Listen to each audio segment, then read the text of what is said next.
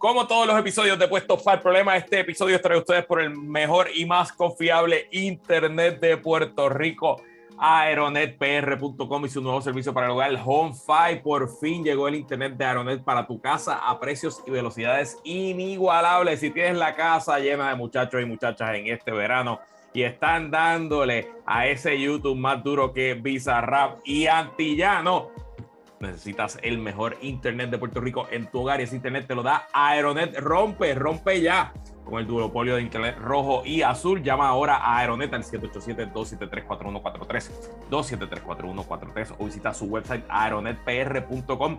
Recuerda que con Aeronet puedes hacer todo el proceso de suscribirte y dar de alta a tu cuenta completamente por internet sin hablar con ningún ser humano.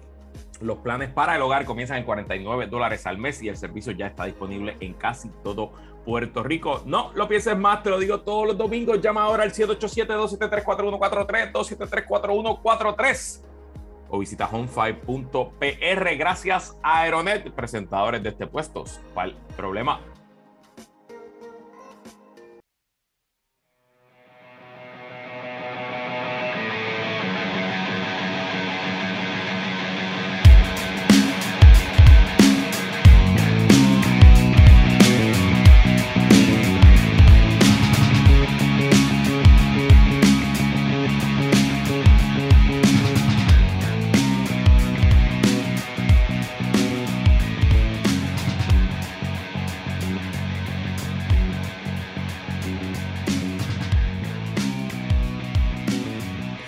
Amigos, comenzamos esta edición de Puestos para el Problema. Bienvenido. Ese grito que, que pegaste antes de entrar al aire me, me recordó el anuncio ese del amarillo, tiene corriente.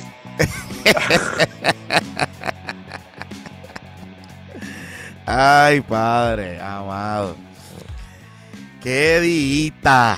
Estamos Semanita. grabando tempranito hoy. Semanita. Sí, porque nos vamos, este weekend nos vamos a por la window. Este, bueno, tú, porque yo tengo que trabajar, pero está bien. Estamos, estamos bien. Parte No, de- este toca NBA, tienes NBA, ¿verdad? Está es parte de la lucha. Sí, tienes NBA, bueno, pero está bien, está buena la serie, así que Está buena, está buena. Está buena. esos ratings buenos también, esa pauta. sí, duro, duro, duro. Mira, este. Luisito Marí. ¿Qué pasó, yo no El, el- u- el- el que usted escucha ya es Luisito Salvador Marí. Y acá está el bizcochito, Jonathan Lebron. Eh, les puse el bizcochito report. Se supone que haya salido ya. Pero estamos grabando viernes. Tempranito, en la mañana. Tempranito. va a salir un poco más tarde porque no me va a dar tiempo de editar justo cuando terminemos. Va a salir como a las 3 por ahí la tarde. Está bien, pero, pero, pero, pero, pero, pero, pero, para que usted tenga una idea. ¿Qué mañana más loqui para el PNP? Mm, mm, mm, mm, mm. Hay Asfalto Wars. Vamos a ponerlo así. Asfalto Word. Asfalto Word. Ok. Asfalto Wars. El cartel porque- de la brea. Sí, el cartel de la brea, porque no hay de otra, papu. No hay de otra. Mira, este. No sin antes eh, recordarle a los amigos, recordarle a los amigos que si a usted le gusta. De hecho, quiero enviarle un saludito, Luis, porque me encontré el. el, el- fue al juego el otro día y, estuvo compartiendo allí con nosotros el día que tú estabas fuera. Eh, un muchacho que nos escucha desde Houston Ok. desde Houston, Texas, que vino, estaba de visita en Puerto Rico y estaba bien pompeado, fue para el juego con un pana que es abonado, Y le compraste la cerveza. le compré para de cerveza, estábamos, estuvimos hablando, estuvimos hablando un rato, un rato brutal. Y me dice que, que nada, que, que allá él, él y su esposa nos escuchan, que es la manera de conectarse, de mantenerse conectado a Puerto Rico y que la pasan brutal y que hay una comunidad bien brutal de puertorriqueños en Houston. Este, así que, y me dice que, que nada, que la pasa súper bien y que estaba bien agradecido. Él me había visto, me decía, yo te vi así a lo lejos y no me atreví a acercarme, qué sé yo, y ahí estábamos y whatever, qué sé yo, y ya está. Y. Este, pero estuvimos allí hab- hablando un ratito, así que la pasamos súper bien y es parte de, de, qué bueno que el canal. Esta semana Ay, María, sí. los cangrejeros vamos bien, perdieron los vaqueros, me Sí, alegro. Lo vi, lo vi, pero es, es que Guaynabo es el vaquero Slayer, papá. Eso, eso ha matado más vaqueros que, que todas las tribus indias. Eh, no sé si ese comentario lo puedo hacer, by the way. Este, anyway, Javier Torre. Javier Torre, Javier Torre, el amigo de Javier Torre. Así que un saludito, un saludito y gracias por, por, por apoyarnos y por compartirnos. Y sé que, que con, entre tus amistades allá en Estados Unidos lo compartes y, y, y nuestra diáspora, contraria a lo que quieran decir otra gente, nosotros los queremos muchísimo. Así que Mira, y eh, eh, hablando de la mejor comunidad del Internet Boricua, este, ya las taquillas, la preventa, para, no sé, está pasando un carro aquí con música, me imagino que lo oiga. Boceteo, boceteo, boceteo. Boceteo guaynabeño, hasta en Guaynabo pasa. Eh, ya están a la venta las taquillas del PPP Christmas Like, no, yo creo que lo que es es un entierro. Ya, ¿Qué a rayo? Sí, no, no, una caravana senior, está bien, ya se irán parecen nenas como de María Reina, veo mucho color blanco. Está bien, pero, pero eso es parte de, porque... Sí, sí, sí. Ah, pues ya pasarán. Sí, sí. Fíjate, Dylan hoy está tranquilo porque la tengo con aire acondicionado. Sí, las veo y ya como, ya como él, ya me di cuenta que su drama es el calor. Y no lo culpo, no lo culpo. Anyway, pues ya están a la venta las taquillas. Eh, la preventa está solo en el Patreon por ahora. Si usted está escuchando este domingo, es muy probable que ya se hayan agotado. Solamente pusimos 50 taquillas en preventa. Y a esta hora que estamos grabando tú y yo quedan 26. Muy bien. Excelente. Que ese precio va a ser el más bajito probablemente que vamos a tener, a menos que se cuadren algunas cositas que están por ahí en proceso, que a lo mejor podemos cuadrar que ese precio que está pagando todo el mundo en la preventa sea el precio final. Pero manténgase en sintonía, que va a ser, como le hemos dicho, el sábado 23 de julio e importante la logística. Esto incluye el party, la grabación, la comida, el alcohol y la transportación. No queremos que nadie guíe para Home, nadie va a llevar el carro, no vamos a meter allí 200 carros, así que todo el mundo vamos a tomar puntos de encuentro, va a haber una guagua en Ponce, así que si usted es de Ponce o la área limítrofe, no tiene que guiar, y la otra guagua en San Juan, y eh, ustedes los vamos a salir a las una y media de la tarde, vamos a llegar a la, a la propiedad a las dos y media más o menos, vamos a janguear un poquito, vamos a grabar el show, Pimpirengue va a tocar, vamos a comer, Pimpirengue va a tocar, nos vamos para el carajo. Ese es el flow. So, eh, están las taquillas en el Patreon. Si nos está escuchando el domingo, las vamos a poner en las redes de, de, Puesto por Problemas, pero es muy probable que la preventa eh, ya esté vendida cuando salga. Luis, este, deja de estar moviendo lo que estás haciendo, que parece que está como ruffling papers. Ah, es que como tengo el micrófono. Espérate, ya sé. Como este micrófono no es, no está en el trípode. Ok, tengo que dejarlo freestyle. Tienes que quedarte quieto. Mira, este. Ok, entonces hay una persona que me preguntó eh, eh, que obviamente una vez terminemos la venta y la preventa, se va a coordinar los puntos de encuentro con las personas. que te van a decir si quieres San Juan o quieres Ponce. Correcto, sí, yo voy a mandar un, porque traté de hacerlo dentro de Eventbrite, pero como que no me deja añadir un field adicional o no lo encontré. Así que después lo, lo cuadramos, cuadramos un, les mando un email a todo el mundo y, y lo movemos así. Bueno, mira, este, Ok, vamos a comenzar con el Asfalto Works. Eso fue esta eh, mañana.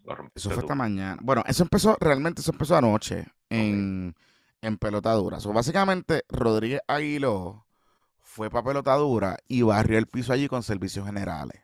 Ajá.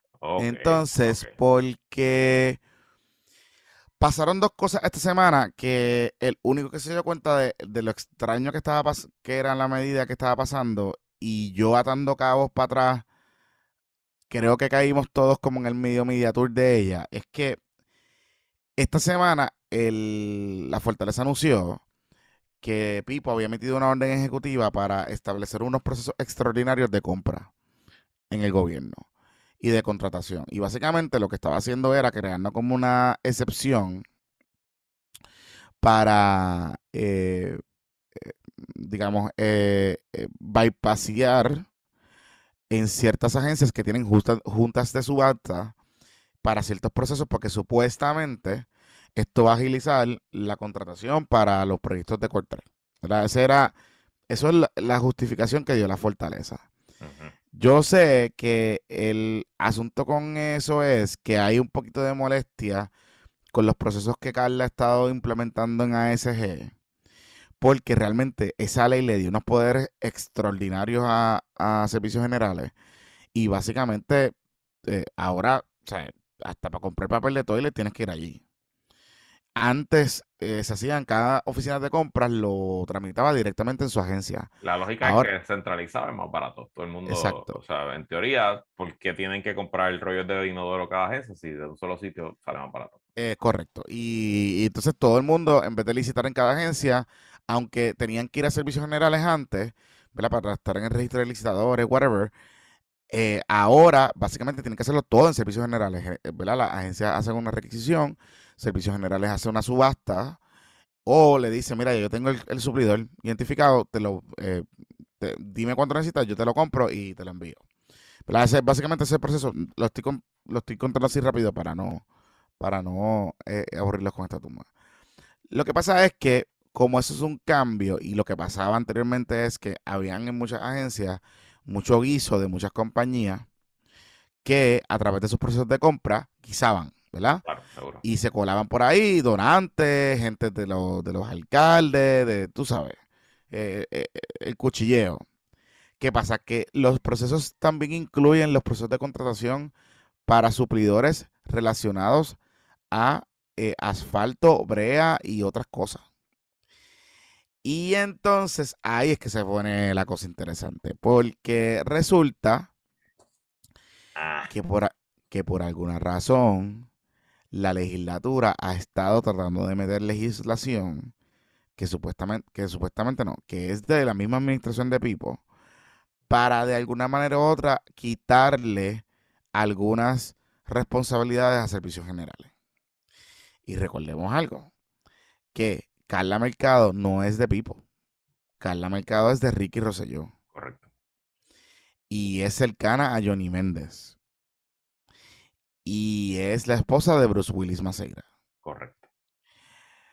Así que eh, en parte, ¿verdad? En parte lo que se cree que está pasando, lo que se cree que está pasando es que ahí parece como un medio cuchilleo, como un medio cuchilleo para tratar de cerrucharle el palo a Carla o que ya se vaya, lo que sea.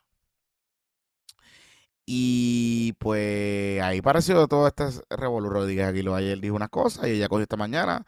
Primero fue a Rubén, después fue conmigo y básicamente dijo que, que oficina, eh, personal de la oficina de ella, de, de, de, de Rodríguez Aguiló, le cayó arriba, le cayó arriba a gente de su agencia en una actitud un poco que ya entendieron que era impropia para presionar a favor de una compañía de asfalto.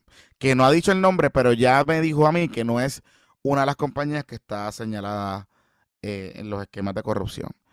Lo que me está curioso es que ella le notificó esta fortaleza hace un año a Noel García.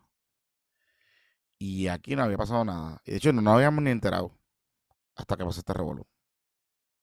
Así que estos son, esto es Brea Wars PNP Wars. PNP Wars. Sí, yo creo que esto es más PNP Wars que otra cosa. Porque, digo, yo me imagino que, o sea, esos contratitos de brea de las calles, de las avenidas y calles estatales deben ser heavy.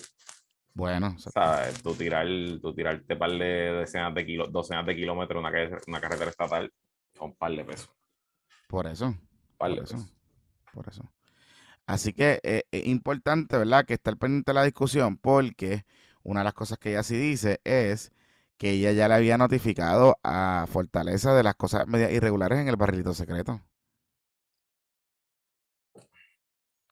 Este. Ay, Johnny. Mira, y hablando de Brea, viste que también en, en Cataño el, secretario de Obras Públicas del municipio también se declaró culpable con los federales del esquema de, de coger kickbacks. Y el alcalde de Cataño actual le dijo hoy a, le dijo al Nuevo Día que, que a él no le extrañaría que vengan más eh, personas culpables del, del entourage. De, Pero, ¿tú te acuerdas que, que, él me, que, que, al principio, que al principio ¿Tú te acuerdas que él me dio una entrevista una vez? Estábamos hablando como que para el tema y de momento él se fue y dijo, no, no, si aquí hay investigaciones federales que están corriendo y nosotros nos han pedido cosas y, y entonces qué sé yo. Y yo me acuerdo en aquel entonces yo me quedé como que, señor, usted sabe lo que está. Y como que él se fue por, ahí, por ahí para abajo. Eh, y básicamente él dijo que venían arrestos estatales y federales. Y recuerden que ya esto pasó en Guayama, que se declaró culpable de obras públicas también, y ahora este, este se llama eh, Pedro Marrero a recibir 95 mil dólares eh, de sobornos, comisiones vinculadas a los contratos de obras públicas. Así que interesante. Julio Alicia Basayo se llama el alcalde actual. Sí, sí, eh, y, y realmente está curioso porque el que se, se, declara culpable es como los otros esquemas. O sea, el alcalde no lo hacía solo. Alguien tenía que estar ayudándolo. Claro. Porque hay tantas muy imparciales en el municipio. Que es como el mismo caso de Trujillo Alto, del, alcalde Gandinguero. Cuando tú estás cometiendo un delito tan obvio, eh, la gente del se va a dar cuenta. Eso tienes que hacerlo parte de la conspiración, porque si no, te vas a joder. Sí, sí, tienes que repartir el billete. eso, es, eso es parte de. Ay, señor. Ay, padre, qué viernes, ¿ah? Mira, y hablando de investigaciones federales, ok. Sí. Esto es un buen momento para hablar de periodismo en general y de un concepto que se llama Bury the Lead. eh, ok, so, esta semana no lo habíamos hablado en el episodio porque grabamos el lunes. Eh, en lo que una pata de la investigación de los Super PACs y específicamente a Luis, ustedes recordarán que uno de los donativos que recibió el Super PAC era de una empresa que era la concesionaria de los PX de la Guardia Nacional, las tiendas ahí, creo que son 11 tiendas alrededor del país que los paga el Fideicomiso de la Guardia Nacional, que es una entidad cuasi pública que se nutre del dinero de los, de los miembros de la Guardia Nacional eh, y ahí tienen pues, derecho a comprar con descuento, sin pagar impuestos, etcétera, etcétera.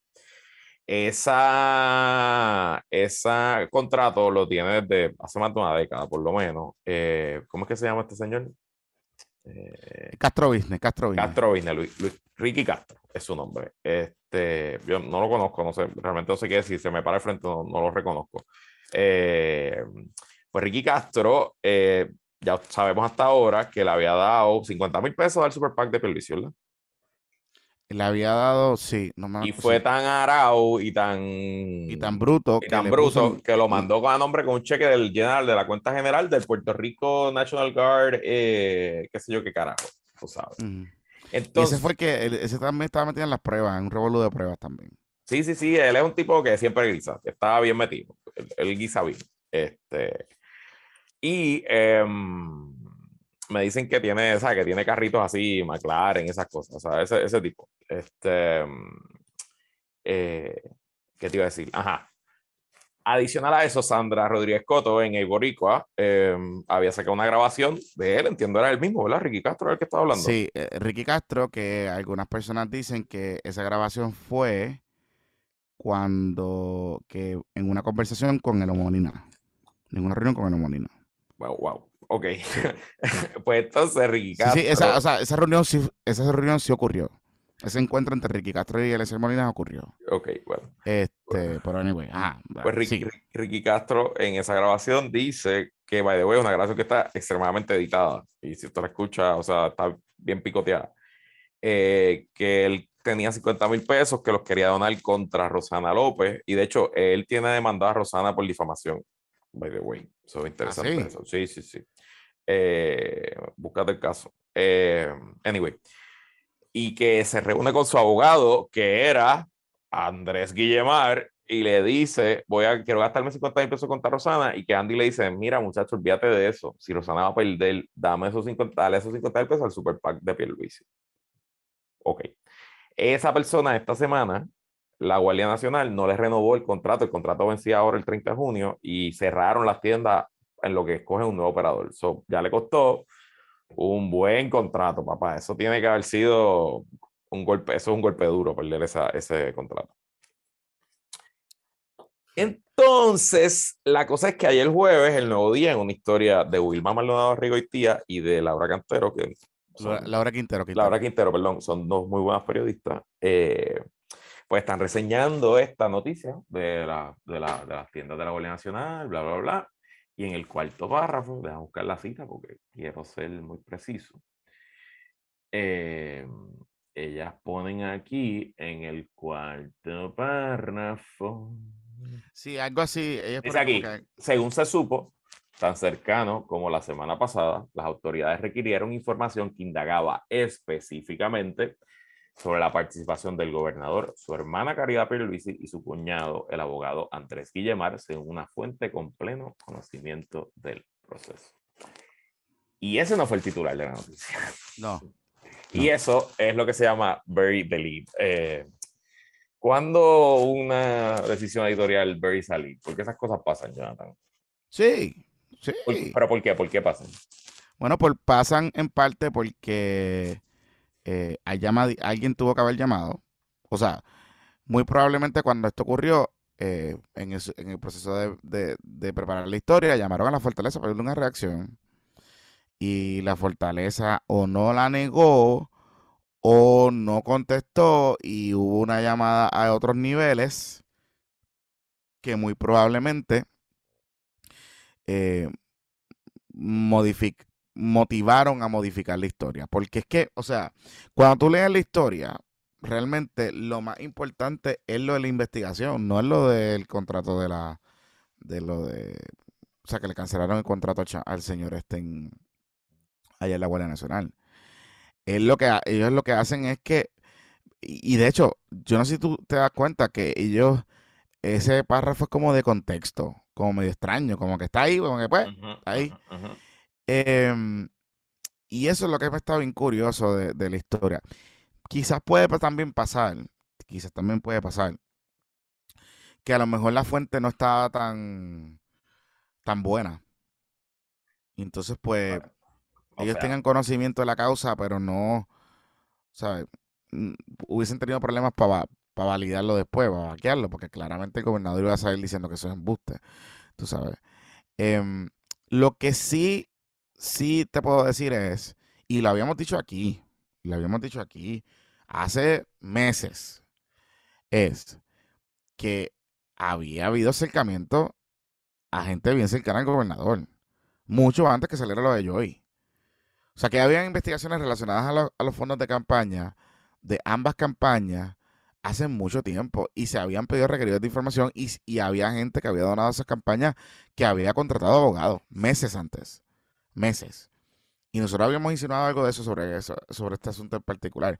Por eso es que a mí me sorprendía la reacción de la fortaleza y de Pedro cuando le y de Pipo cuando le preguntaban sobre este asunto y que ellos iban de culo, que eso no estaba pasando.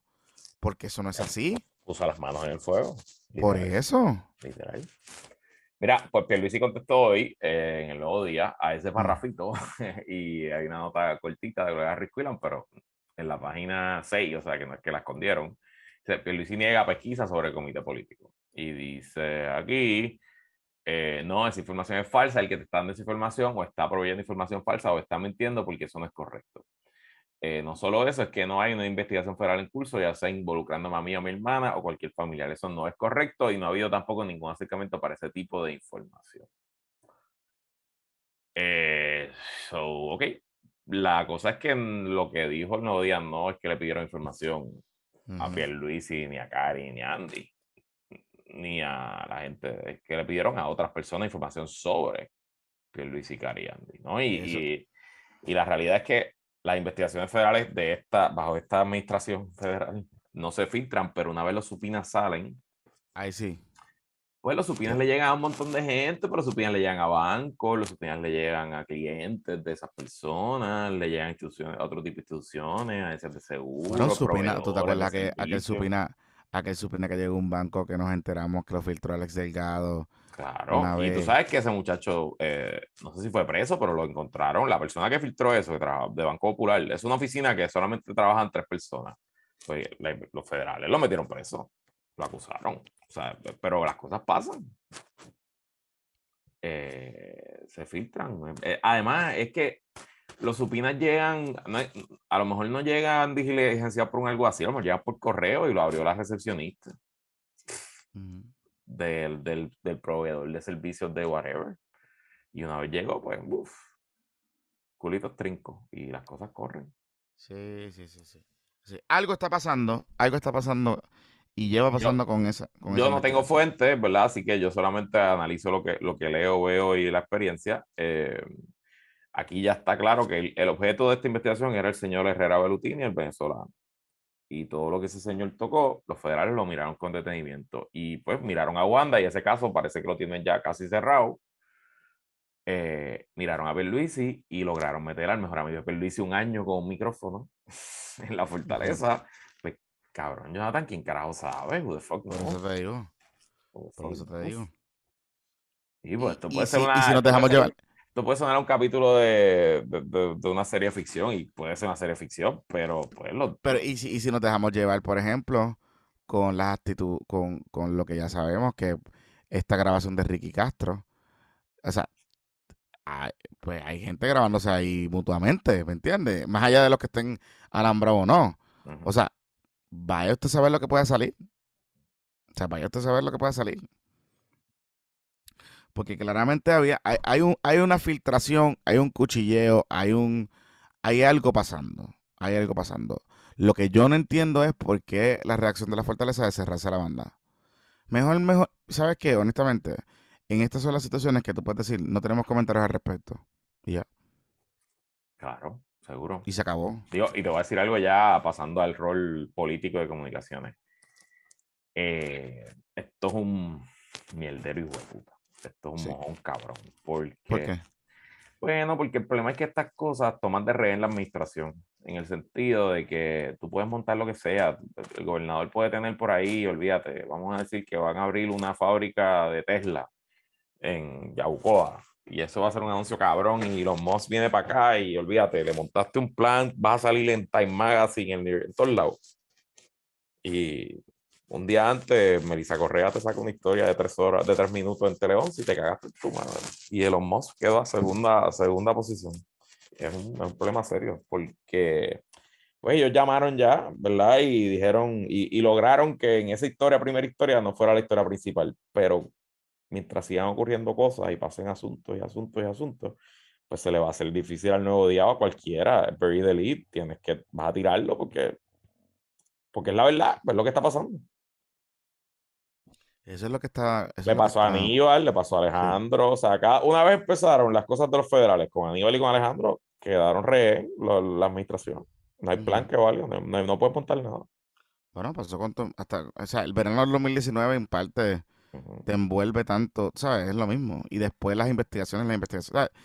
el rumor de investigaciones y mierda, o sea, es como que eh, es too much para una administración.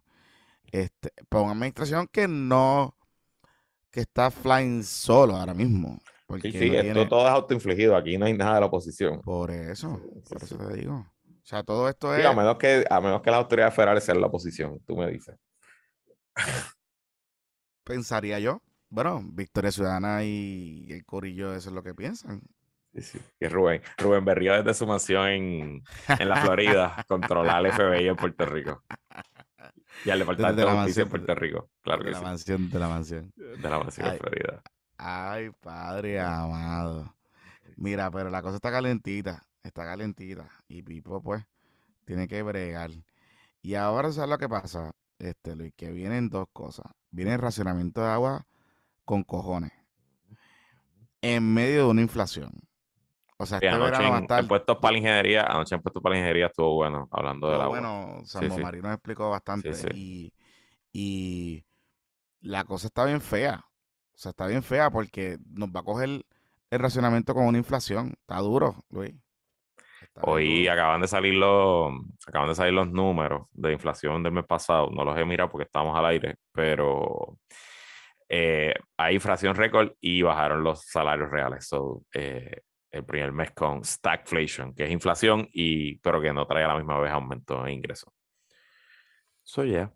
Sí, está, está, está bueno, está, está interesante. Mira, vamos a hacer la pausa porque quiero que me hables de Lela. No, no, no, pero no hagamos la Mm. pausa, porque la pausa vamos para la entrevista, vamos a hacerlo ahora. Y hacemos la pausa y entonces hacemos la entrevista con Fede, más fácil.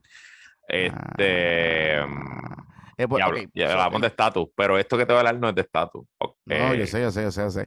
Porque el 23 es el Christmas in July, pero el 25 Exacto. eh, El sábado el- 23 de julio es el Christmas in July. Y el lunes 25 de julio, pues el 25 de julio. Este, Y este año, usualmente eso se hace en algún pueblo, ¿verdad? Alguna plaza, whatever. El año pasado fue en Aguadilla. Eh, este año. Ese fue el año pasado del, ac- del acróstico, del acróstico de pobreza. Exacto, porque ellos hicieron como una mini convención popular en uno de los hoteles de Aguadilla ese weekend, exacto, y en ese weekend ahí hicieron el, acoste, el acróstico. Eh, bueno, anyway, eh, pues este año no va a ser en ningún pueblo, va a ser en el Capitolio. ¿Qué? Ok. Pero no es que va a ser en el Capitolio, allí vas a poner una tarima en el lado norte y van a hablar. No, no ok. Eso va a ser una recreación histórica del 25 de julio del 1951. Espérate, espérate, cabrón. Espérate, Y, espérate, y espérate, allí, espérate, espérate. allí va a guisar la bandera de que Muñoz hizo. Espérate, y espérate, espérate, Hay, espérate. hay dress code de ir vestido, tú sabes. eh, eh, Cabrón, eh, para, para, para, para, para, para, para, espérate, espérate, espérate, espérate, Luisito, espérate, espérate, espérate, espérate, espérate. Dame un break, dame un break, espérate. So, nosotros vamos a hacer como los reenactments estos de Gettysburg, de las peleas estas que... algo así, al- algo así. Traje blanco y crema, el dress code. Ya, salieron las invitaciones y los dress codes. Está Y el dress code es como un dinner in blanc Sí. eh, de Lela. Es como Sí. algo, es como, ajá. Como Digo, porque es que yo sé, yo he visto las imágenes del, de ese día, del 52, y Muñoz está de blanco, y todo el mundo está de blanco, y todo el Las, revolú. las corbatitas hasta el ombligo, dice Tricotti el chat, eso mismo, exacto. Así Que... que, nada, va a estar interesante. ¿Y quién va a ser el de Muñoz? No sé, me imagino que Tatito.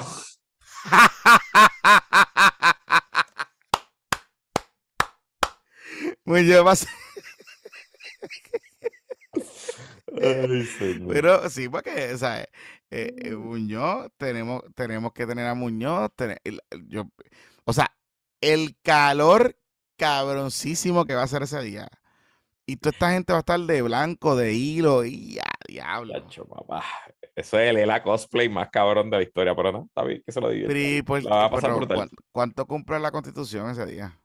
No creo que sea un año. Bueno, es 22 o 60 años. Sí, exacto, 60 años.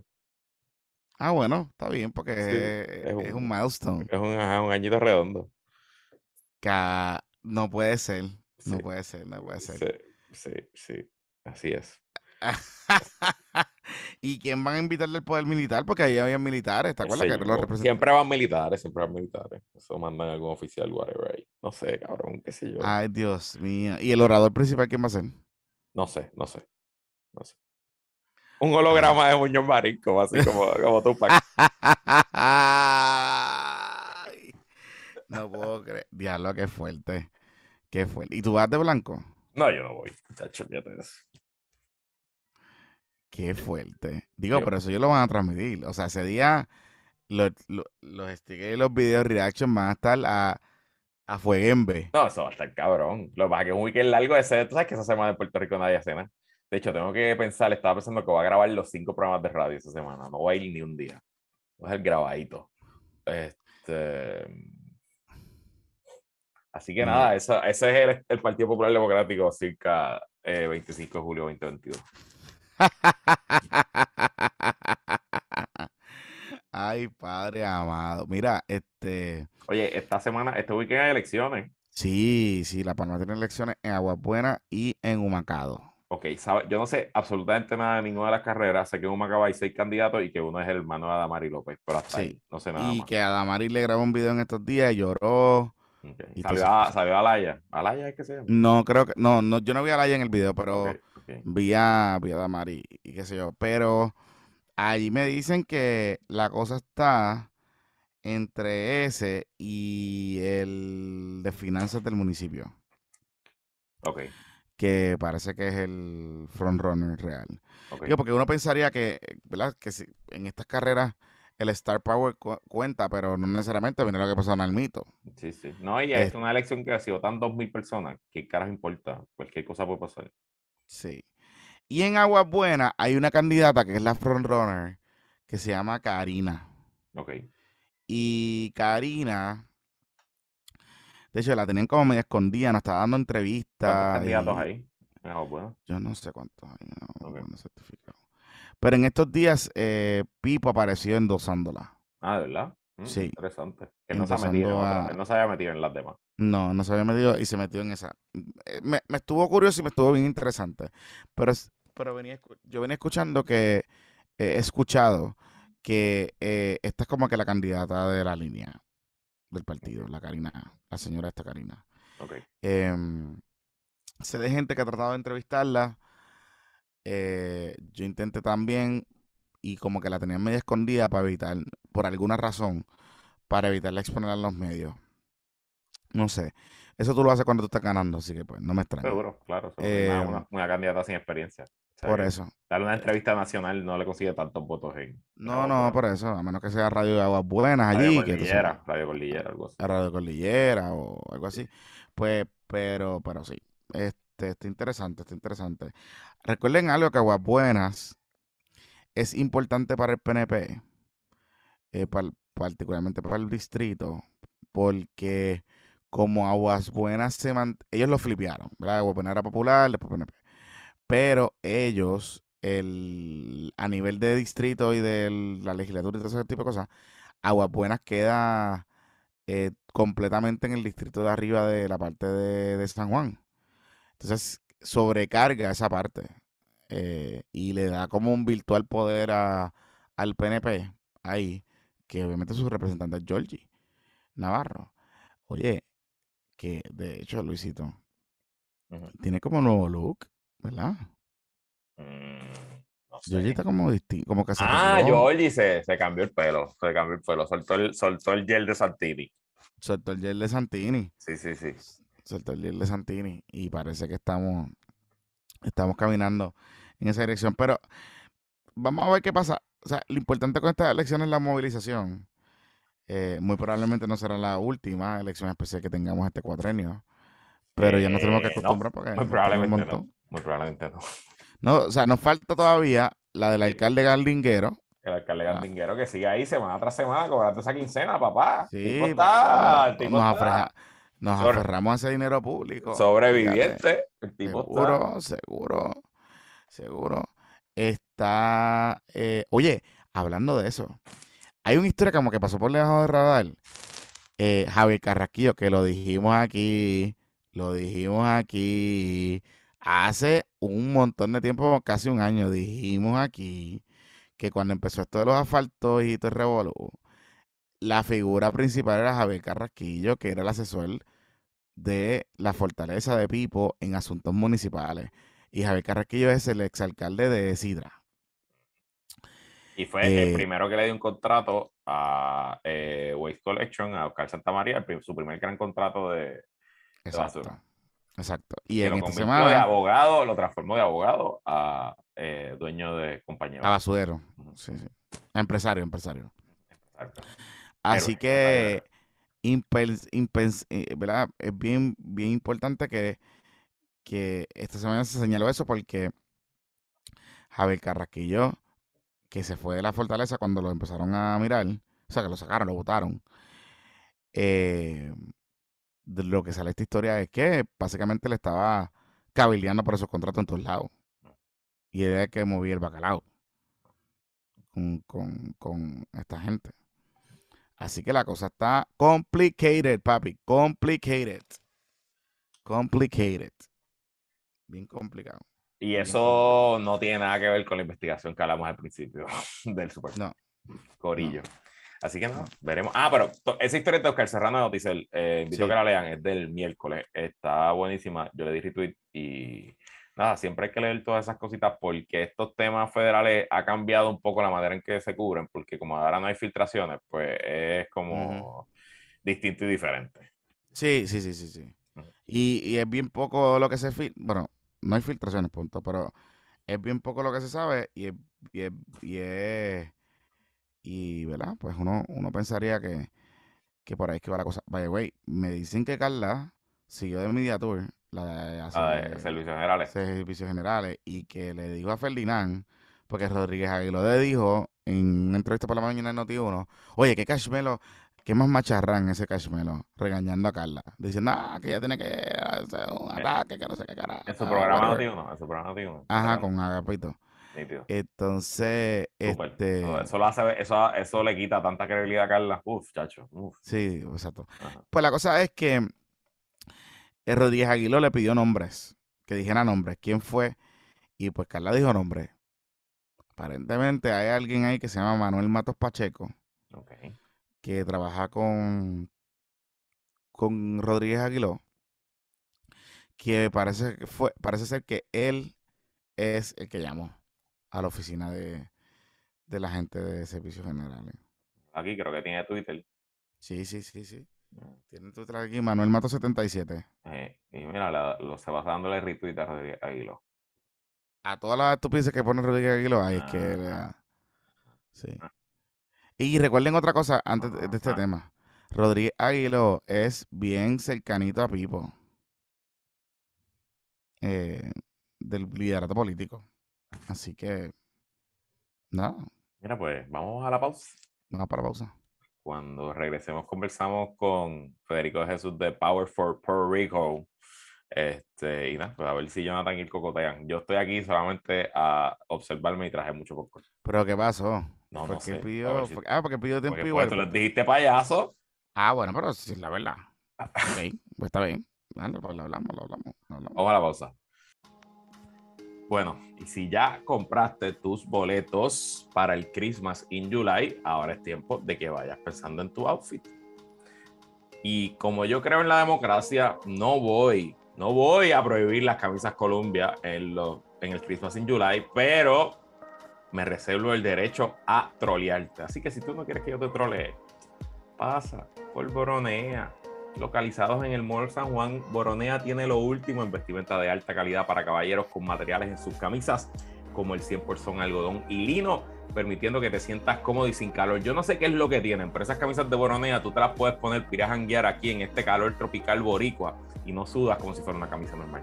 Así que ya sabes, dale percha a esa camisa Columbia o esa polo percudida y pasa por Boronea, búscalos y chequea sus looks en su página de Instagram, Boronea PR, y visita, como siempre, su tienda en el Mall of San Juan. Y bueno, este PPP también es traído ustedes por Roy Chévere, agente de seguros e inversiones activos del 2009. Roy está contento porque le ganó a los vaqueros. Y Roy también se especializa en planificar estrategias de retiro y ahorro. Si ya estás pensando en tu futuro, en el retiro o en proteger a tu familia, Roy te puede ayudar con un plan financiero customizado para tus necesidades, ya sea para abrir un planquillo, invertir en anualidades o para asegurarte por incapacidad, cáncer u otro escenario catastrófico. Roy tiene lo que necesitas. Comunícate con tu asesor financiero patroncito al 787-209-8441, 209-8441 o síguelo en Instagram como Chévere Financial. Mira qué chévere. Amigos, regresamos aquí a Puestos para el Problema. Gracias por estar con nosotros eh, y continuar en este episodio. Bueno, el, Luis, habíamos anticipado que íbamos a tener un invitado en estos días, Que pidió tiempo igual. que pidió tiempo igual. Eh, y usted sabe que nosotros somos igual time eh, proposals, propo- proponents. Y, y pues aquellas personas que quieran venir y pedir tiempo igual, pues claro que sí. O sea, no hay ningún problema. Pues que vengan para acá y hablamos y podemos hablar un ratito. Así que eh, está con nosotros Federico de Jesús, quien es, bueno, usted lo ha escuchado en, porque participa en un sinnúmero de, de espacios, ¿verdad? Este, radiales. Hace muchos años. y creo que ha colaborado también con televisión. Me parece que creo que yo creo que yo le entrevisté una vez también en WAC. O sea, eh, ¿verdad? Él, ha estado, lleva años en esta vuelta de, de, de, de Washington y de, y de, ¿verdad? de distintos, de distintas perspectivas, etcétera. Así que, eh, y vinculado pues a ciertas organizaciones. Eh, una de ellas es Power for Puerto Rico. Así que te damos la bienvenida. Bienvenidos a Puestos por Problemas. Y gracias por estar con nosotros y por pedirnos tiempo igual. Digo, y una cosa, fue de mi pana de hace décadas de muchas cosas que no vamos a hablar en el récord. Ok, ya, próximo. Está bien, está bien. Muchas gracias por la invitación, Jonathan, y a los podcast escuchas. Yo soy uno de ellos fieles, así que me da mucho placer estar con ustedes. Pues chévere, pues cool, y gracias por estar con nosotros. Mira, el so, el motivo de la petición de Federico, ¿verdad? Eh, y me corregirás, se motiva porque en uno de los episodios recientes que estábamos hablando sobre este asunto del estatus y del proyecto nuevo, eh, Power for Puerto Rico hizo una, emitió unas declaraciones eh, sobre pues, su postura o, lo que pensaban del proyecto y del proceso que se estaba dando, etcétera.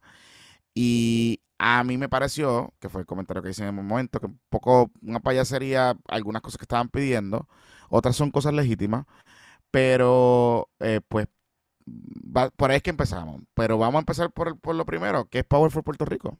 Que es la organización Power for Puerto Rico, para, beneficio, para beneficio de, la, de los amigos que, que no saben qué, qué, qué es esa organización y qué es lo que hacen. Pues gracias por la oportunidad. Power for Puerto Rico es una coalición de organizaciones de la diáspora y aliados eh, de Estados Unidos mayormente que impulsa pues, políticas públicas a favor de, de la isla eh, en el Congreso, en los espacios públicos y dentro de la coalición hay organizaciones como Hispanic Federation, que tiene un capítulo en Puerto Rico, una organización nacional acá en Estados Unidos. Está el Center for American Progress, que es un centro de pensamiento, ¿verdad? Si lo vamos a traducir literal.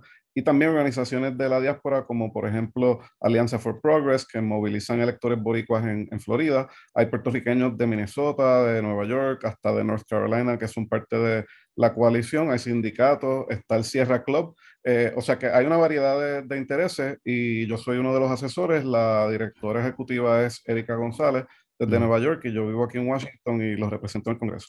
Ok, y entonces ustedes, ah, digamos, nos mencionaste varias organizaciones, pero ustedes representan a la diáspora. O sea, ustedes son como que hablan en nombre de la diáspora puertorriqueña en Estados Unidos o cómo funciona ese asunto. Bueno, no, no hay nadie, al igual que la gente habla de pues un líder hispano, un líder negro, o sea, no hay una sola persona o organización o sombrilla como somos nosotros que hable a nombre de la diáspora. Nosotros hablamos a nombre de nuestros miembros, que son muchos, ¿verdad?, de la diáspora y como mencioné también aliados.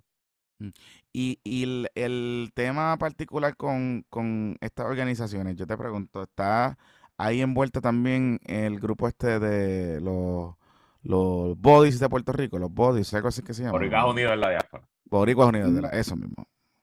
Vamos, vamos a hacer una aclaración y me alegro que hagas la pregunta. En Power for Puerto Rico, el Boricuas Unidos de la diáspora no es miembro de la coalición. Eh, para los esfuerzos que hemos emprendido con otras organizaciones fuera de Power for Puerto Rico a favor del proyecto de ley de autodeterminación de Nidia Velázquez y EOC, pues hemos colaborado en algunas iniciativas con BOR, al igual que con Casa de Maryland, algunos sindicatos, o sea, que la, la, coalición a favor de, de, ese proyecto tiene 100 organizaciones que no son parte de Power for Puerto Rico, y, BOR, y, BOR, es una de ellas, al igual que otras como organizaciones de derechos civiles de los afroamericanos y otros. O sea, eh, ellos se unieron para este esfuerzo, pero no son parte de. Es como que están trabajando con ustedes en, en este esfuerzo en particular, o sea, unidos, digamos, en una coalición, pero no son parte del grupo que, se que está bajo la sombrilla de Power for Puerto Rico. ¿verdad? No son miembros de la coalición. Ellos pues son una de las varias organizaciones con las que se colaboran informalmente sobre este proyecto solamente porque tenemos diferencias con ellos. Nosotros eh, no estuvimos de acuerdo con la forma y en el momento en que ellos se opusieron a que le dieran ese SAI a Puerto Rico. Eso es algo que nosotros hemos cabildeado fuertemente y tenemos diferencias con ellos de estilo y de sustancia, pero estamos eh, que hay grupos anexionistas, ellos son independentistas y otros en la, en la coalición más amplia a favor de la autodeterminación, pues hemos colaborado con ellos y con mucho gusto. Ellos han sido efectivos movilizando gente en el Congreso. Ok, ¿y, y, y, por qué, entrando en específico con esta coalición, cuando uno ve las expresiones ¿verdad? que motivan esta, esta conversación, eh, me llama la atención que hay, hay varios puntos legítimos sobre el proceso, digamos, ¿verdad? Sobre eh, la legislación, etcétera. Pero hay otros que, eh, que, por ejemplo, que a mí me llamaron la atención y me causaron un poco de risa porque es que yo decía, pero es que tiene que ver la autodeterminación con un proceso de una medida fiscal que es local particularmente, que es la ley 22, eh, con este proceso de descolonización para Puerto Rico, ¿verdad? y, atarlo al, proceso, al proceso político que se tiene que dar para que se apruebe el proyecto, eh, para que se pueda autodeterminar. Entonces, eh, ¿cuál fue el racional, verdad, para incluir toda esa lista de, digamos, grievances, por decirlo así, que entendían los miembros de la coalición que se debían atender antes de mover el proyecto de estatus? Pues mira, vamos a empezar, ¿verdad? Porque aquí, ¿verdad? Por lo menos Luis, y tú estás en los medios, yo he estado en los medios, yo soy consultor, o sea que una cosa, ¿verdad? Es el mensaje y otra cosa es la sustancia. En este caso son lo mismo. Eh, nosotros entendemos, primero, partimos de la premisa de que el único proceso inclusivo verdaderamente de autodeterminación y democrático es la Asamblea constitucional de estatus y aunque pues este proyecto de consenso tiene unos avances eh, en el proceso de descolonización, no es un proyecto de autodeterminación, es una imposición unos congresistas liderados por Steny Hoyer, que ha sido aliado y así ha recibido contribuciones de los anexionistas en Puerto Rico. Mm. Así que ese proceso no entendíamos que era justo y en la definición de la estadidad, la independencia y la libre asociación faltaban muchos detalles, especialmente en la de la anexión. Y obviamente nosotros no estamos diciendo que cada una de las cosas que nosotros pusimos ahí tienen que estar en la papeleta, pero son ejemplos de por qué los detalles son importantes antes de que la gente tome una decisión. Eh, y mencionamos lo de la ley 22 por varias razones. Mm. Primero, porque las consecuencias fiscales de la anexión son importantes que la gente lo entienda. En ese proyecto hay una transición de un año hacia la estabilidad. ¿Tú me quieres decir a mí que vamos a empezar a pagar impuestos federales,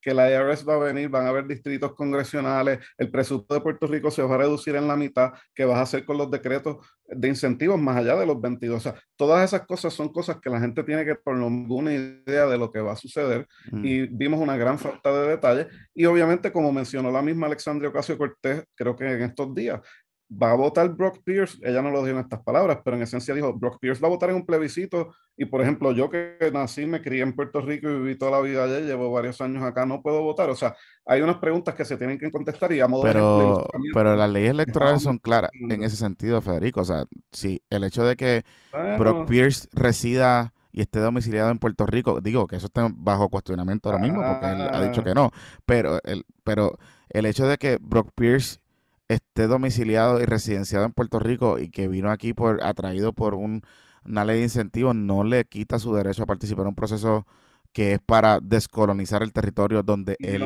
reside. Entonces, pues, perdóname, para, es un punto retórico. No mm. estoy diciendo que a Brock Pierce le quiten ese derecho, señalando la injusticia de que él sí lo tenga, viviendo la mitad del año aquí o en Vermont o en, en Puerto Rico, donde sea que él viva, y que alguien, como varios de nosotros que vivimos acá, que estamos contribuyendo, que estamos muy conectados a Puerto Rico, nuestras familias viven allá, que ellos no son puertorriqueños y puedan votar y nosotros no es la injusticia. Yo no le voy a quitar el derecho a votar a ningún residente legítimo. Claro, pero entonces lo, que, lo que usted plantea, pero, entonces, ¿cómo, ¿cómo establecemos la línea de eh, sobre ese asunto, sobre el voto en la diáspora. Por ejemplo, ¿quién votaría? O sea, porque yo puedo entender que personas que tengan contacto con, la jurisdicción, digamos, de que pues están domiciliados aún en Puerto Rico, pero residen en algunos de los estados porque están trabajando o porque por alguna razón en particular, pues, pues tengan derecho a participar de ese proceso.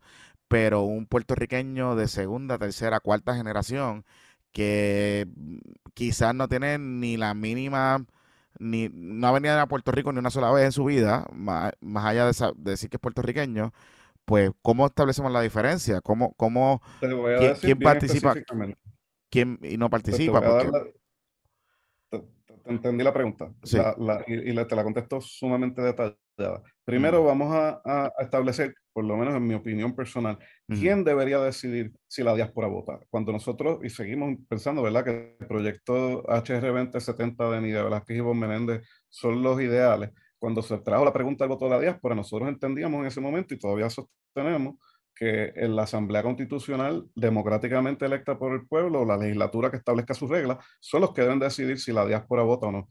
Si se decide que sí, Obviamente, de nuevo, solo deciden las leyes electorales de Puerto Rico, que de hecho en la deforma electoral del 2020 hablaba del domicilio y abría la puerta para que gente en Florida pudiera votar en elecciones, no en un plebiscito, en elecciones mm. dos veces y eso hubiera sido ilegal. Eso fue un problema de esa reforma. O sea que eso es una manera de decir el que esté domiciliado en Puerto Rico puede votar. Otra manera es como en otros procesos plebiscitarios federales se ha dado, la enmienda de José Serrano y de Luis Gutiérrez, de que el que haya nacido en Puerto Rico tenga uno o dos padres que hayan nacido en Puerto Rico puedan eh, votar y sería expandir el voto ausente, como tú mencionaste, que ya mm. existe. O sea que hay varias maneras de hacerlo, pero yo creo que eso es algo que se debe decidir en Puerto Rico. Si ellos nos invitan a través de sus procesos democráticos a participar, nosotros con mucho gusto. Mm. Y de la manera en que se puede hacer es o del domicilio o por el certificado de nacimiento. o sea, no está mala la, la, idea. A mí lo que me parece es lo, lo difícil en la práctica. Sí. Que, pero nada, independientemente de, de si se da o no, si vota la diáspora o no. Saliendo del proceso y hablando del momento político, realmente, Fede, eh, tú llevas toda tu vida profesional en Washington. ¿esto es un momento político distinto en las relaciones entre Puerto Rico y Estados Unidos o estamos con el tema de la semana y una vez se acabó y se acabó? Pues déjame, estoy contestando aquí el chat, no estoy acostumbrado a participar a la vez que estoy chateando, esto está nítido. Mano, pues yo, yo, o sea, yo creo que lo que sucedió esta misma semana nos da una contestación clara. Eh, en el taller, el, el número dos del Senado, Dick Durbin y Tammy Duckworth, dos senadores poderosos de Illinois, eh, se sumaron al proyecto de ley de Nidia Velázquez, que nadie lo está promoviendo, ni siquiera Nidia Velázquez y sí, ni Bob Menéndez en el Senado, que le dio la bienvenida al consenso. Y el día anterior, el presidente de los eh, republicanos en la comisión, Bruce Westerman de Arkansas y otros, Tom McClintock, poderosos republicanos, se opusieron al, al, proyecto. ¿Eso quiere decir que no se va a convertir en ley? Bueno, yo no tengo una bola de cristal, pero está bien cuesta arriba. Yo le daba posibilidades, sí, con el caveat de que Jennifer González consiguiera los votos republicanos. Si no puede conseguir al republicano de más alto rango de su comité, wow, pues quizás consiga algunos de los 15 que coauspiciaron su proyecto de estadía en el floor, pero eso no es suficiente para tener un voto bipartita eh, para llevarlo al Senado con mayor presión. Si ella hubiera sumado 40, 50 y todavía los puede hacer, eh, pero está, está, fuerte, está fuerte. Mm, mm. Y, y, el tema, el tema particularmente de la autoejecución de la Pero creo que para acabar ese punto, puede ser que se acabe aprobando en, el Senado, en la Cámara por los votos demócratas que estén hoy Marre, pero sin bipartidismo no, no tiene break en el Senado. Perdóname, Jonathan. No, pero a, a, esa misma línea que iba, es que el argumento de algunos, ¿verdad? Eh, y lo ha planteado eh, Luisito con la ponencia que hizo del unicornio, este, eh, el PIB lo ha planteado por separado, etcétera, es que en la medida en que se incluya el asunto de la autoejecución de la estadidad en el proyecto, pues, el, digamos, tiene, va a tener problemas para conseguir los votos suficientes en el Senado y expresiones en esa dirección, ¿verdad? Que, que hemos escuchado en estos días. Ahora, me llama la atención que si el proyecto tiene la cláusula de autoejecución para la estadidad, eh, a la misma vez, eh, ¿dónde ponemos la libre asociación y la independencia? Porque, digamos, como está diseñado el proyecto ahora mismo, si mañana Puerto Rico votara por la libre asociación, por ejemplo, eh, o fuéramos una segunda vuelta y votáramos por la libre asociación, pues hay un proceso de autodeterminación autoejecutable para esas dos definiciones también. Entonces, ¿dónde queda, verdad, el para unas sí, para otras no, en, esa, pues dinámica? ok, varias cosas. Primero, de nuevo, eh, la, la, única virtud que tendría un plebiscito federal es si auto ejecutable, porque Puerto Rico ya ha tenido seis eh, concursos de belleza eh, que no son binding, que no son vinculantes y por lo tanto el Congreso no les ha hecho ningún caso. O sea que esa tiene la virtud en términos de descolonización. Políticamente hablando, sí, es una píldora venenosa, pero también es un talking point eh, de otras cosas que se oponen al proyecto, como la falta de detalles a la estadía. Yo creo que el más honesto ha sido el congresista Tom McClintock, que es republicano de esa Comisión de Recursos Naturales, que ha presentado los retos fiscales del idioma, eh, de identidad, de económicos que tiene la estadía, que en realidad lo que le preocupa a, a, muchos republicanos. No vamos a entrar en que si es racismo, yo escuché el episodio pasado de ustedes y Luis, yo estoy de acuerdo contigo, no necesariamente es racismo lo del inglés, aunque sí hay racistas que no quieren que Puerto Rico sea Estado por el mero hecho de que somos hispanos, mm. pero la unidad lingüística del pluribus unum americano sí es importante. Y la economía, ¿verdad? Y, y, que Puerto Rico depende tanto de fondos federales, sí es una preocupación legítima y no solo de los republicanos. Pero usando de la autoejecutabilidad como la cosa, no, pero es que yo no puedo ceder el poder soberano del Congreso de decidir eh, mm. quién va a entrar. Pero hay, hay cosas más allá que se hablan en privado que eso. Pero claro, pero esa, esa discusión de legítima que, ¿verdad? que plantean algunos sobre el, eh, cómo sería ese estado puertorriqueño, digamos. ah, pero perdóname, pero en términos para contestar tu pregunta, ¿cómo sería que se le exigiera cierto nivel de autoejecutabilidad en opción y otra no? Bueno, primero es que la soberanía es un derecho. Tú tienes derecho a divorciarte de tu pareja, pero tú no tienes derecho a ser novio o a casarte con ella. O sea que no le puedes exigir un bar más alto a separación que a la integración, porque Estados Unidos, o sea, si es, un, si es una integración, anexión, asimilación, Estados Unidos es el que decide si tú entras a su club, no hay un derecho pero, eso pero, eh, ustedes plantearon en, la, en esa expresión que hicieron sobre el proyecto, estaban pidiendo una supermayoría del 75%. Entonces, no, no, no, no, no, sé, no sé entonces dónde queda una cosa con la otra. nosotros no pusimos ningún requisito de 80%, eso fue bot PR. Allá Ah. ellos, eso no nunca en ningún comunicado de nosotros. Nosotros Pero hemos no, era, no es parte de la coalición con este proyecto. Es que ahí fue lo que me confundí. Bueno, de nuevo, hemos no, no, pues te voy a aclarar, hemos colaborado, pero ellos hacen sus declaraciones igual que nosotros hacemos las de nosotros en nuestro papel timbrado, en el que a veces lo citamos, pero en ninguna comunicación oficial de nosotros hemos dicho eso del 80%. Ok, entonces, el, el, en ese sentido, ¿por qué si ustedes están a favor del proyecto de, de, de AOC, el, el anterior, la versión anterior del- de la medida que incluía el, proye- el, el- el- el asunto este de la Asamblea Constitucional, etcétera? eh, eh, este proyecto en parte, cuando, cuando uno lo lee, particularmente en los mecanismos que hay posterior a la votación, hay, por no decirlo casi todos, los elementos que contenía ese proyecto original de Nidia Velázquez. Entonces, no sé por qué, si No, no, no. básicamente incluye todo, salvo lo del asunto del estado ejecutable, ¿verdad? Que eso lo podemos, lo podemos poner ahí, pero si, si incluye muchos de los elementos de, de, ¿verdad? Del, del espíritu de esa medida, ¿por qué salir en contra eh, de este proyecto como tal?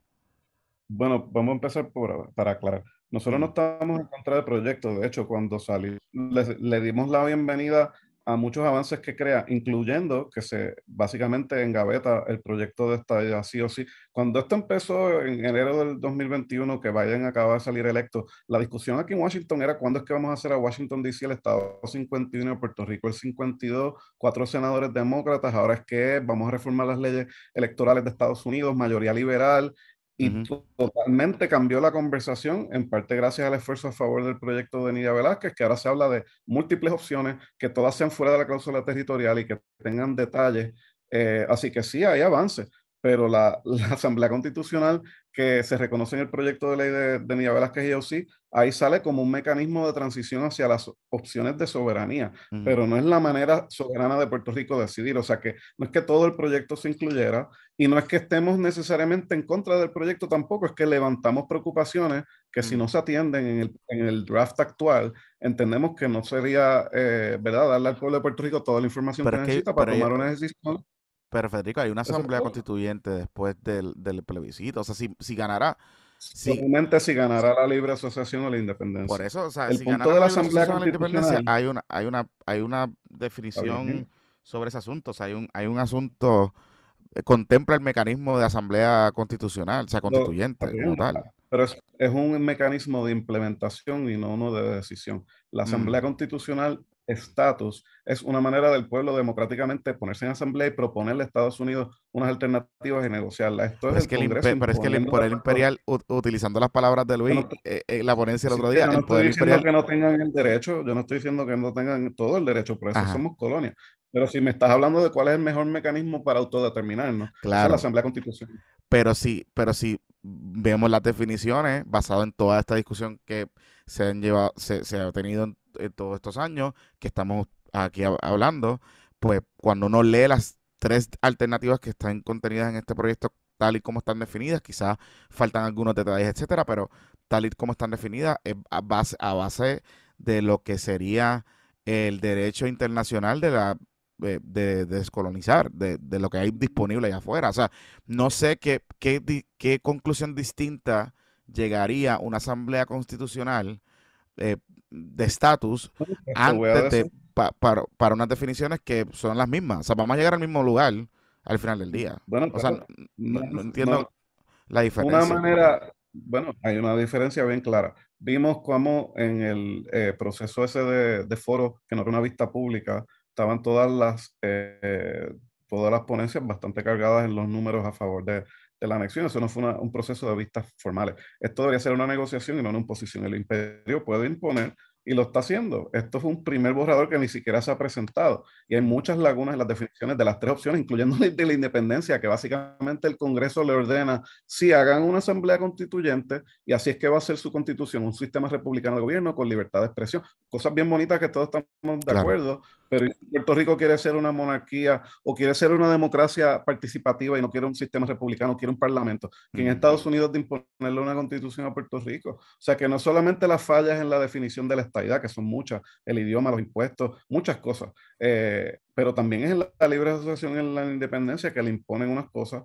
Eh, así que de nuevo, pues sí, tiene unos elementos de asamblea constitucional para la transición, no para decidir. Claro, y, y, y cuál, o sea, el ¿cuáles son las otras alternativas posibles que el Congreso estaría dispuesto a comprar?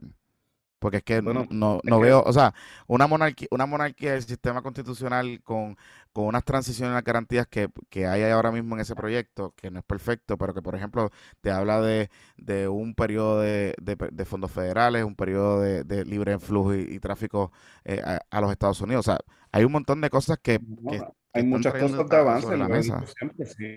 Esa es una de ellas, sí. Pero mira, en términos de cómo hipotéticamente sería una asamblea constitucional diferente. Mira, yo creo que todos estamos de acuerdo que esas son las tres opciones descolonizadoras que más probabilidad tengan de tener alguna voluntad política tanto en Puerto Rico o como en Estados Unidos. Pero si hay gente en una asamblea constitucional que se inicia en Puerto Rico, que va a los líderes legislativos hoy día, si se ponen este consenso, pueden aprobar el PD de la C5, que, que haría una asamblea constitucional que diferencia eh, un ELA soberano fuera de la cláusula territorial de lo que sería la libre asociación, citando una resolución de, las Naciones Unidas del 76. Si hay gente que quiere ser provincia de España y tiene suficientes delegados, deberían de proponérselo y ese papelón Estados Unidos lo rechazaría. Pero de nuevo, Puerto Rico proponiéndole a Estados Unidos. Sí, esas son las tres opciones que todos estamos de acuerdo, pero sería la voluntad de Puerto Rico si de repente quieren ser un Estado confederado. Pero, pero, pero, pero, pero, o sea, lo que, a lo que voy con esto es, cuán, o sea, cuán distinto o cuán más expansivo es que en un plebiscito federalmente aprobado que vota todo el mundo, incluyendo hasta la diáspora como tú has propuesto, eh, no está representado todos esos intereses en ese plebiscito. No, pues te voy a decir, pues el plebiscito como se propone, de nuevo que tiene muchos avances, uno de los defectos es que dice que las papeletas en blanco no se van a contar. Y sabemos por experiencia en Puerto Rico, precisamente en el plebiscito del 93, que no estaba la libre asociación, eh, y Sánchez Vilella demandó y de ahí salió la quinta columna que después el Supremo PNP lo eliminó, pero de que no se cuenten las papeletas en blanco no le da la oportunidad a la gente que proteste y diga, pues yo no creo en este proceso, eso es un defecto. Lo otro es que de nuevo vamos a las definiciones. La definición de esta idea literalmente dice, pues igual que los otros 50, next, en un año son estados. Eso es irreal y también le esconde muchos detalles a la gente, porque si fuera así, pues vamos a decir que la independencia es igual que todos los que están en las Naciones Unidas, next, y no, tiene que haber un proceso de transición. Y oye, los 25 años que tú dices y los fondos federales son avances. Nunca habíamos visto que el Congreso, por lo menos unos congresistas, estuvieran dispuestos a apoyar eso. Pero en la definición de la ciudadanía bajo la libre asociación, por ejemplo, que requerir que sean dos padres y no solo uno, pues es contrario al derecho actual. Ted Cruz, el senador de Texas, nació en Canadá de una madre estadounidense y el papá cubano, y él corrió para presidente ciudadano de nacimiento y, tratará a la República Asociada o Libre de Estados Unidos diferente a como tú tratas a Corea del Norte o a Israel o a China, es bien difícil que eso eh, se sostenga legalmente. Así que hay lagunas que se deberían de atender y si se atienden en dos proyectos, pero eso son lagunas no Pero, Federico, y, y, eso que me planteas son lagunas específicas que estamos de acuerdo. O sea, aquí no, aquí no, no estoy diciendo que, que, que todo lo que está ahí es perfecto. Pero aún así, aún así, que es mi preocupación, que en esta discusión, un proyecto como este que tenga, que contenga todos los elementos y que está trayendo a la mesa muchas de las cosas que grupos como ustedes han estado pidiendo, pues se detenga y se quede perdido en la discusión política y, no se logra la aprobación al final del día. No, no, no, pero vamos a hablar bien claro, esto se va a aprobar, eh, esto no se anunció eh, sin eso. Yo, nosotros estamos tratando de mejorar el proyecto. El congresista Grijalva ha dicho que le da la bienvenida a eso. Hay unos esfuerzos tras bastidores para hacerlo. Ellos sí misma reconoció que se tienen que atender unas cosas, incluyendo que Grijalva tenía pensado no hacer vistas públicas gracias a la presión de ella y nosotros nos unimos eh, con varios otros que testificaron allí. Tienen que haber vistas públicas y queremos que se mejore el proyecto, pero no tenga nadie duda que esto se va a aprobar en la comisión y se va a aprobar en el pleno y se va a morir en el artículo. Fede, te pregunto, ¿qué contexto que nos puedes dar información de cómo se dio el proceso entre Nidia y Jennifer? Esto ¿verdad? se ha escrito bastante, nosotros hemos hablado bastante del asunto aquí, pero hubo un, un rompimiento, o hubo un momento así que las dos dijeron, bueno, pues ahora que nos tenemos que sentar y hacerlo, o fue algo gradual, ¿qué nos puedes decir? Bueno, lo que te puedo decir de la incepción eh, y sin violar confidencia esto fue Steny Hoyer, el portavoz de la mayoría, número dos de Nancy Pelosi, aliado de los PNP de años, que dijo, mira, esto me está creando a mí un problema político en el caucus demócrata, porque yo tengo a la gente de Darren Soto y otros demócratas contra la demócrata, ¿verdad? De, una de las de más alto rango, Nidia Velázquez, presidenta de comisión, y esto ya no puede ser algo. O sea, han habido habían anuncios en los distritos de Westerman y de Grijalba, las redes se puso bien nasty, y para los demócratas en el año de elecciones ya eso no podía ser. Eh, o sea que yo creo que Hoyer los obligó a la mesa, eh, de hecho, la reunión esa se dio un día antes que fuera a Puerto Rico un fundraiser. Eh, trajo al gobernador y a una republicana a la mesa para resolver un problema demócrata. Eso estuvo bien raro. Eh, y poco a poco en esas discusiones que fueron inicialmente forzadas, inicialmente regañadientes de ambas partes, eh, se produjeron acuerdos que nadie pensaba, que el PNP se haya parado allí y haya dicho, tanto el gobernador como la eh, comisionada, que estén de acuerdo con un proyecto que separa la libre asociación de la independencia y provea a la ciudadanía imperfecta, pero hay transmisión de ciudadanía para futuras generaciones. ¡Wow! Yo nunca pensé que el PNP iba a estar de acuerdo con eso. O sea que eh, ahí hubo sede de ambas partes y pues se produjo algo imperfecto, pero que es un paso de avance, así que hay que ver la versión final cómo, cómo sale. Ya para finalizar, este, Federico, háblame un poco de la organización. ¿Quién financia este grupo? ¿Cómo se, usted se organiza? O sea, ¿qué, es lo que, cómo ustedes trabajan, digamos, Power for Puerto Rico, como, como estructura, como entidad? ¿Cómo, lo, cómo se organizan? Pues mira, la, la, organización nació justo unos meses después de, del huracán María, eh, de un proyecto, ¿verdad?, de, abogar por la reconstrucción que financió Open Society Foundation, sí, la gente de Soros, los buscan online. Eh, ellos pues, básicamente le dieron grants a todas estas organizaciones. no me hablen mal de Soros, la madre que me hable mal de Soros. de hecho, le ha dado muchas cosas, incluyendo para Venezuela a la gente en Puerto Rico y obviamente las habichuelas de nosotros. Eh, pero eso fue el comienzo. Comenzó como una organización de la diáspora y de aliados para abogar por la reconstrucción. Eh, y pues luego de muchas victorias en ese campo en el Congreso y luchando contra Trump, pues nos hemos movido hacia el proceso de, de combatir la, la, Junta y la austeridad y también atender el problema del estatus mediante la autodeterminación. Pero, pero la mayoría de las organizaciones son independentistas, soberanistas o, o, o, sea, ¿cómo, cómo, Bueno, de nuevo, mira, mira los nombres. Mira los nombres, Hispanic Federation, Center for American Progress, Sierra Club, o sea, esto no es un grupo de tres gatos de, de pelud de independentistas y de estadistas radicales, o sea, aquí hay de todo, hay estadistas, hay populares, independentistas, pero las organizaciones principales son las que te mencioné. Y sí, las de la diáspora pues tienen distintas membresías. O sea, por eso, pero la, la inmensa mayoría son estas organizaciones grandes, digamos, que son las que financian más el, el, el Power for Puerto Rico, la organización, la entidad, la coalición no, las membresías, nosotros no cobramos por la membresía. Eh, a nosotros pues tenemos un grant de Ford y tenemos uno de, de Open Society y cada organización pues luego ya del huracán pues tiene su propio financiamiento y se han quedado en la sombrilla porque colaboramos en muchos temas. te hago, la pregunta, te hago la pregunta específicamente porque se ha creado la percepción de que eh, la inmensa mayoría de estas organizaciones que están, que mencionas que están afiliadas a, o que colaboran con ustedes en algunos proyectos, o lo que sea, son organizaciones que o están empujando la libre asociación o creen la libre asociación y eh, o, la la independencia o inclusive se ha planteado algunos en algún momento dado que son ¿verdad? melonas, ¿no? Que, que creen en el ELA, pero en el más o menos por ahí, en el status quo. So, eh, por eso te hago la pregunta específicamente, porque, ¿verdad? Eh, me mencionas que hay organizaciones que creen en, en la anexión para Puerto Rico como una de las alternativas, ¿verdad? Descolonizadoras. Eh, yo no lo sabía, pero está bien, es cool. Este, pero que, ah, me dices que hay de todo entonces en esta, en esta coalición. lo hay. Lo hay. De hecho, en el último viaje que hicimos a Washington, en donde sí estuvo Bot PR, hubo estadistas, hubo independentistas, hubo gente que no cree en el proceso de Estados Unidos, pero se unió en Florida, por ejemplo, Alianza for Progress eh, eh, que Luis conoce, eh, hay de todo en esa membresía. De hecho, yo diría que la mayoría son estadistas. o sea que hay de todo. Y todos estamos de acuerdo con descolonizar a Puerto Rico con opciones fuera de la cláusula territorial. Sí, donde difieren quizás, y tú me corregirás, es en el proceso, en el mecanismo como tal. Bueno, no, o todos están alineados con la Asamblea Constitucional. Y los independentistas y populares estamos a favor de la Asamblea Constitucional y hay muchos que tienen preocupaciones con este proyecto y la mayoría pues lo vemos como un paso de avance, pero con cosas que hay que aclarar. Federico de Jesús, eh, recomiéndale a nuestra audiencia un sitio que tienen que ir a comer, a janguear, a pasarlo bien en Washington DC.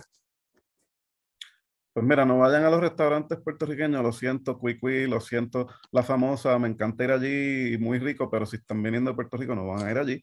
Este, para bailar y janguear, vayan a Café Citrón en el fin de semana y para comer, eh, vayan Wow, mano, la verdad que es que están sus sitios buenos. Me, me escriben y, y, yo les digo, dependiendo. Hay un sitio que ustedes siempre recomiendan, que es el de Nosotros no, vamos a este, All, all, Evers Inn, que es ahí el... No, el, Exacto, y el otro, y el, el de... All Evers Grill. Sí, Ever Grill, Ever Grill, sí, sí. El Grill, y el otro, el otro, el de la pasta, que iba a Clinton. Este, ¿Cómo es que se llamaba ese sitio? Dios mío, se me olvidó el nombre. El Caucus Room.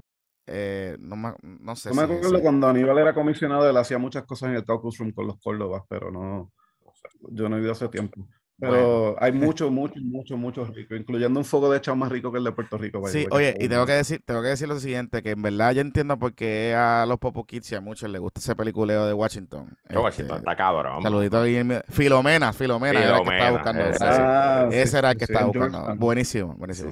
este, ya, ya, entiendo por qué a, le gusta ese peliculeo de Washington porque pues es, es, está brutal. Está la una ciudad, es una ciudad hermosa, se puede caminar, tiene, sí, sí, tiene, es cosmopolita porque todo el mundo está allí, tiene que tener, ¿sabes? es brutal, a mí me fascina. Y, pero no, no Las embajadas hacen parties, hacen festivales gratis de música de estos países del mundo, una ciudad bonita. Dense la vuelta, mano, no es solamente el Congreso, hay muchas cosas chéveres en lo no vayan, cultural. No vayan, eh, eh, después de julio, entre julio y septiembre, tacho, el calor es uf, uf, peor que aquí.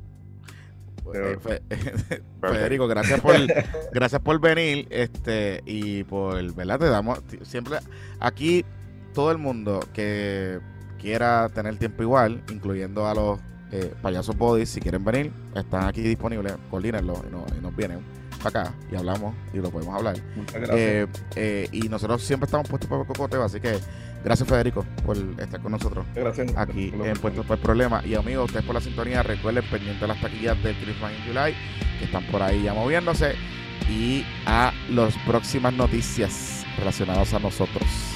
Que la fuerza la acompañe, se me cuidan muchachos. Bye. Bye.